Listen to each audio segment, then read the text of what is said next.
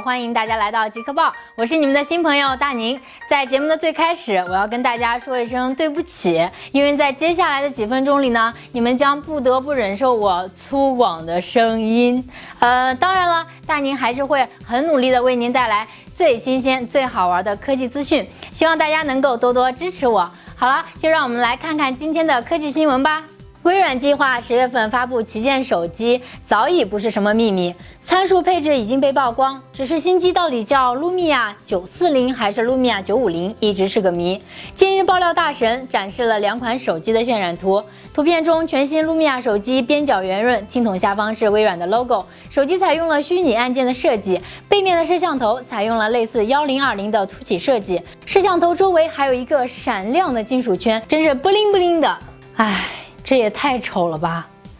老一辈人都听过一句口号：“科技以换壳为本。”想我大诺基外观上一直是沉鱼落雁、闭月羞花、风华绝代、独领风骚，怎么就成了现在这个样子？相比已经落幕的诺基亚，曾经风光的 HTC 日子也不好过。M9 的市场表现可以算得上是惨淡。为了扭转颓势，HTC 对于将在今年稍晚些时候到来的新旗舰寄予厚望。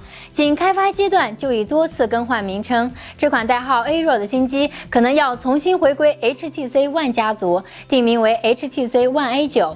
据悉，HTC One A9 将搭载联发科的十核心顶级处理器，黑柳 X20，四 GB 内存，两 K 分辨率屏幕，价格将定在五百至六百美元，约合人民币三千两百元至三千八百五十元。这个价格可以说相比 HTC 以往的产品已经实惠了不少。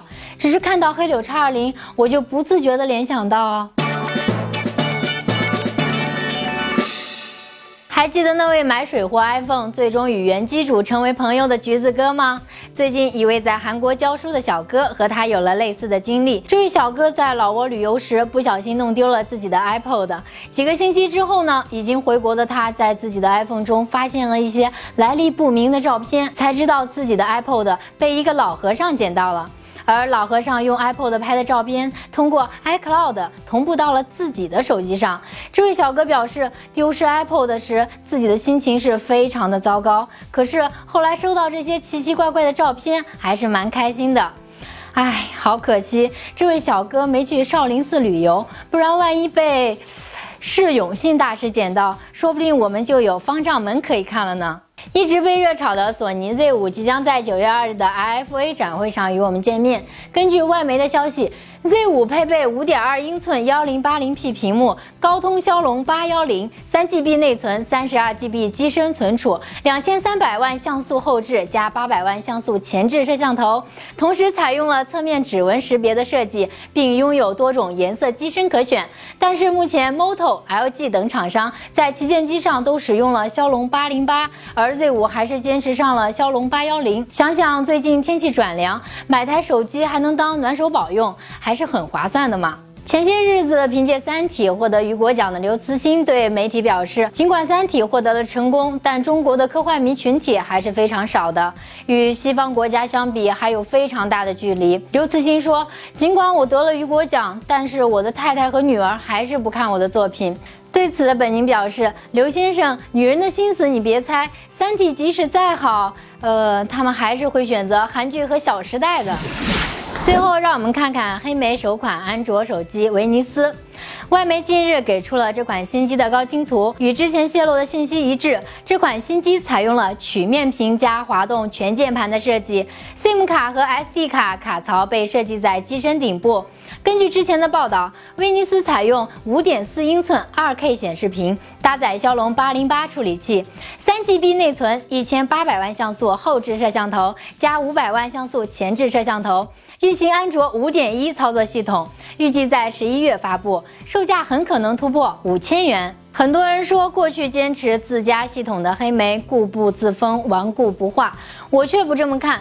过去的黑莓就像一个固执的理想主义者，他寄望保留自己安全的特色，一直将安卓拒之门外。而经过了市场的洗礼，每每受挫的他，也选择向市场妥协，变成了一个脚踏实地的现实主义者。我们不去评论两者的好与坏，只希望黑莓在未来的道路上能够走得更好。好了，上期极客报互动话题中获得小米移动电源的是屏幕上显示名字的三位网友，赶快私信我们的官方微博领取您的奖品吧。今天的极客报到这就结束了，到这就结束了。更多精彩内容，请百度搜索“爱极客”或者关注我们的新浪微博“爱极客”。最后别忘了，一定要订阅我们哦。这是七个人的自驾，这是说走就走的出发。五天的行程，合理的规划，一路的风景，一路的惊讶，吃喝玩乐，搞怪逗笑，露出贴士，全程猛料，尽在自驾出发吧。第一季云南之行三集已全部上线，优酷搜索“自驾出发吧”或扫描屏幕上方二维码即可观看。来来来来来，高通骁啊，女通骁龙，高啊，价很可能突破五千元。